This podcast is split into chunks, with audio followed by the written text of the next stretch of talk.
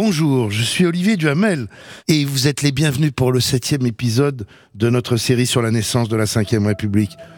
Alors, évidemment, tout le monde pense que la Ve République est née en 58. En vérité, vous savez, elle est née en 58 et 1962. Vous allez voir pourquoi. Française, Français, Il est de l'intérêt supérieur du pays. de tout mon cœur, au nom de la France, Le général de Gaulle me paraît euh, parmi les plus qualifiés. je vous demande de répondre oui. une réforme profonde et de la Constitution et de nos institutions. Pourquoi voulez-vous qu'à 67 ans, je commence une carrière de dictateur? Ici Charles Danetati qui vient de vous parler d'Alger, Europe numéro 1. Alors nous avons intitulé le septième et avant-dernier épisode de cette série sur la naissance de la Ve République 1962, la fondation définitive. Pourquoi?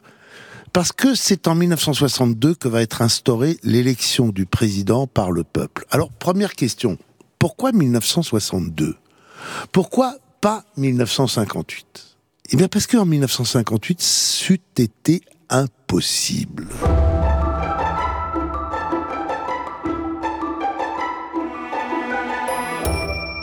Souvenez-vous, De Gaulle est arrivé au pouvoir parce que finalement la classe politique l'a accepté. Parce que finalement les grands partis politiques français, sous la menace d'un coup d'État, se sont dit mieux vaut De Gaulle, mais jamais ils n'auraient accepté, jamais l'élection directe du président.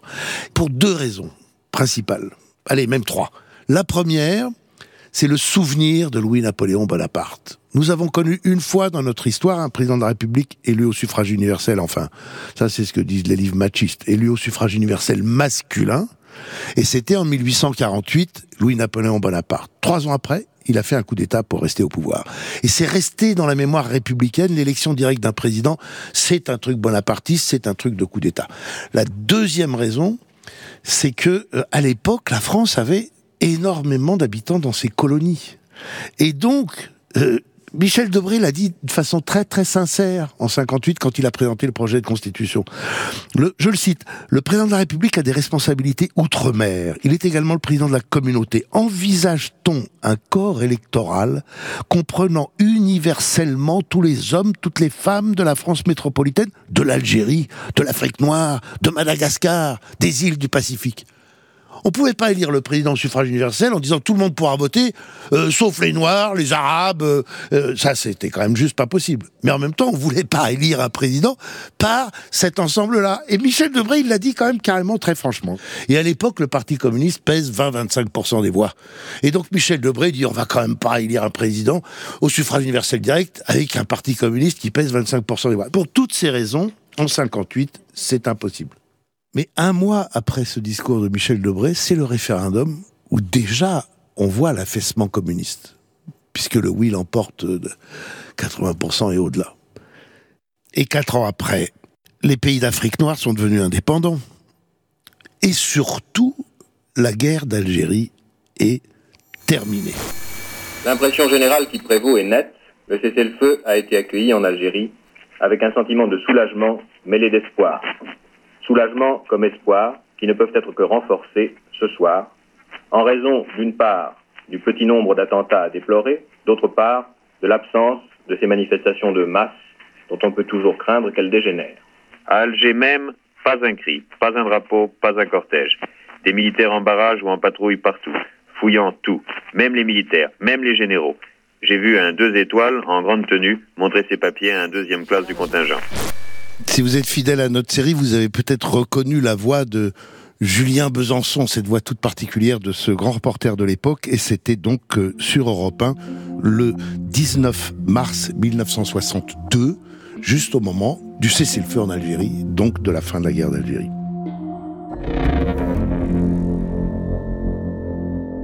La réforme est donc devenue possible pour le général de Gaulle, elle est aussi nécessaire. Pourquoi? Parce qu'il pense que dans le fond, et il n'a pas tort, les partis de la quatrième République, les partis, comme disait De Gaulle, le Parti socialiste, le Parti radical, le Parti démocrate chrétien, le Parti indépendant, ils ont pris De Gaulle, ils ont accepté De Gaulle de force à cause de et pour régler la question algérienne.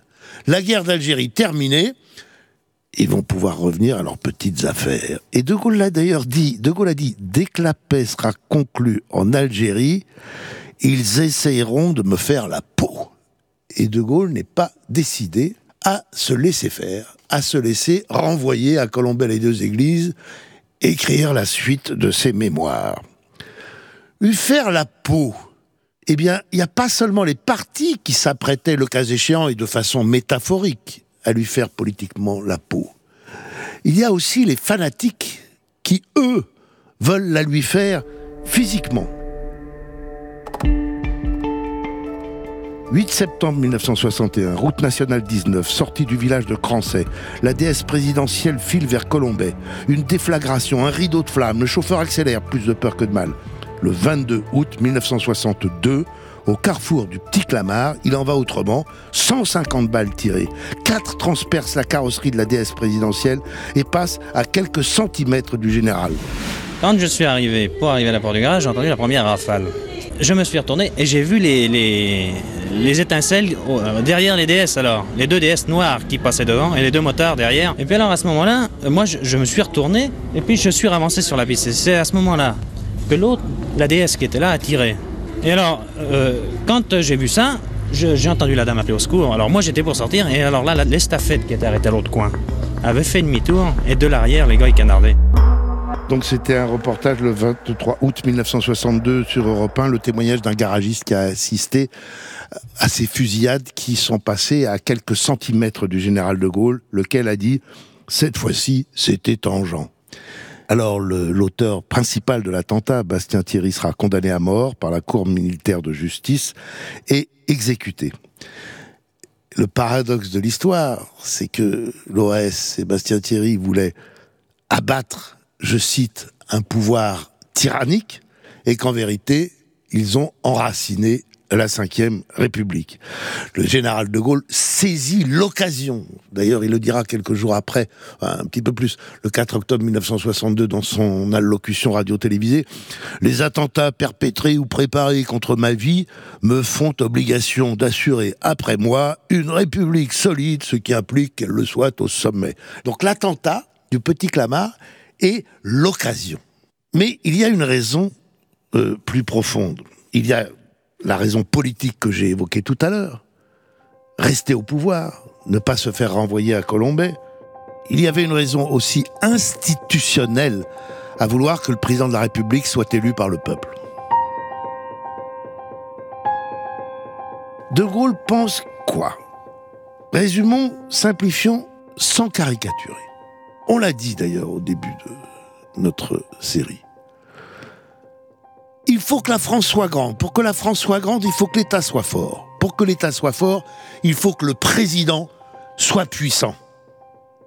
Et là, maintenant, à ce stade du raisonnement, il ajoute Et pour qu'il soit puissant, il ne faut pas seulement que la Constitution lui donne des pouvoirs, il faut qu'il soit élu par le peuple. C'est le peuple qui va donner sa force au président. Et euh, il le dit d'ailleurs lui-même, d'une façon très franche, très directe. Écoutez cet extrait de l'allocution du général de Gaulle du 20 septembre 1962, dans laquelle il annonce aux Français qu'il veut cette grande réforme. Quand sera terminé mon propre septennat, ou si la mort ou la maladie l'interrompait avant le terme, le président de la République sera dorénavant élu au suffrage universel. Par quelle voie, sur ce sujet qui touche tous les Français, par quelle voie convient-il que le pays exprime sa décision? Je réponds, par la plus démocratique, par la voie du référendum. C'est aussi la plus justifiée, car le peuple français, qui détient la souveraineté nationale, la détient aussi, évidemment, dans le domaine constituant. Et dans la suite de cette allocution, De Gaulle dit un truc incroyable, mais dans le fond, peut-être vrai. Hein. Il dit Pour moi, ça n'avait pas d'importance. Moi, d'être élu. Permettez-moi de dire qu'en reprenant la tête de l'État en 1958, je pensais que pour moi-même et à cet égard, les événements de l'histoire avaient déjà fait le nécessaire. Son élection à lui, c'est le 18 juin 40. C'est la libération de la France. La légitimité, il l'a, il l'incarne. D'ailleurs, souvent, il dit, moi qui incarne la légitimité depuis 1940. C'est pas pour moi, qui suis grand, qui suis fort, qui suis légitime. C'est pour ceux d'après, qui seront forcément plus petits.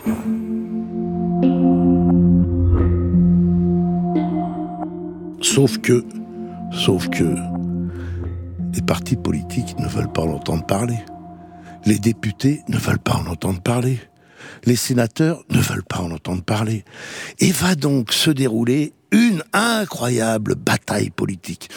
Une bataille, celle de l'automne 1962, dans laquelle vous avez d'un côté le général de Gaulle, presque seul, son gouvernement, et encore, il y aura de la démission, son parti, et encore, il y en a qui désapprouveront, contre tous les partis, le Parti communiste, le Parti socialiste, le Parti radical socialiste, le Parti MRP, le Parti des indépendants, les mouvements d'extrême droite, tous les partis, sauf le sien, contre quasiment tous les journaux, presque tous les juristes, qui écriront que c'est une violation de la Constitution que de la réviser en allant directement au référendum, alors qu'il y a un titre de la Constitution qui s'appelle de la révision et qui exige un vote préalable des deux assemblées, qu'évidemment De Gaulle ne pouvait pas obtenir. Et donc il est passé outre, il a pris une autre voie. Et puis de la Constitution, il a dit à une époque où on pouvait être machiste et avoir un sens très relatif du droit, je ne peux pas violer la Constitution, on ne viole pas sa propre femme. Donc on se dit, avec tout ça, comment est-ce qu'il va faire?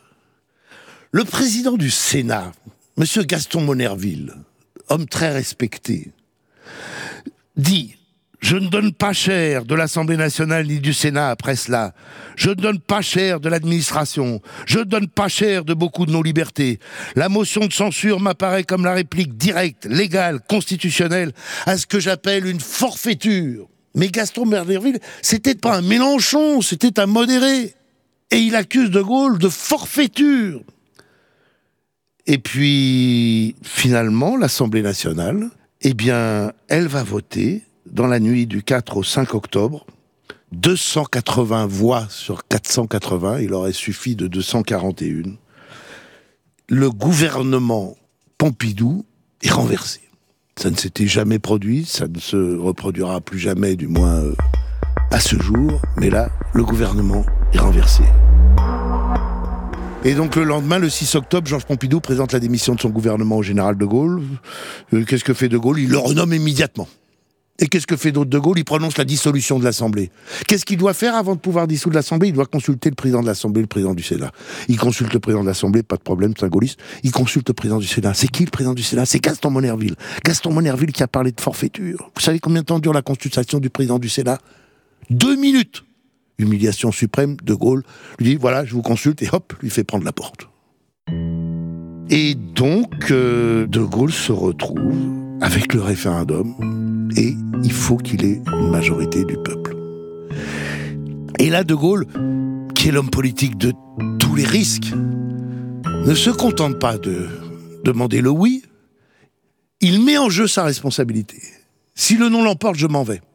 Et même, il va encore plus loin, il dit, si la majorité du oui est faible, médiocre, aléatoire, ma tâche sera terminée aussitôt et sans retour. Vous vous rendez compte, si vous connaissez un peu le poker, c'est relance sur relance sur relance. C'est pas seulement le oui que je veux, c'est une grosse majorité de oui, parce que sinon je m'en vais. Et ça marche.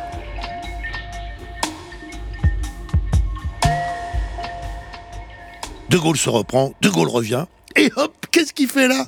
Allez, bah, une relance de plus, il demande aux Français de voter pour les gaullistes, pour ceux qu'ils soutiennent aux élections législatives. Tous les partis, sauf le gaulliste, se lient contre De Gaulle, créent un machin qui s'appelle le cartel des noms, pour dire, bah, au moins, on va l'avoir à la deuxième bataille. On a perdu la première bataille. On a perdu celle du référendum. On va gagner la deuxième, celle des législatives. Que nenni, celle des législatives, ils la perdent. Pour la première fois, l'UNR, le parti gaulliste, devient le premier parti de France. 39% des voix. Majorité absolue avec ses alliés républicains républicain indépendant de Giscard d'Estaing. Les vieux partis sont laminés, le parti gaulliste l'emporte, le président sera élu au suffrage universel, direct, la Ve République perdurera.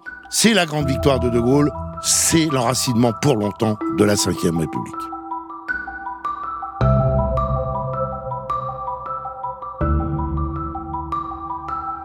Générique fin, c'est une série en 8 épisodes avec Olivier Duhamel, ma pomme, à la production et réalisation Thomas Caillet, préparé par Paul Lassène, Fanny Rascle, Claire Azan et le service documentation d'Europe 1. Une création Europe 1 Studio.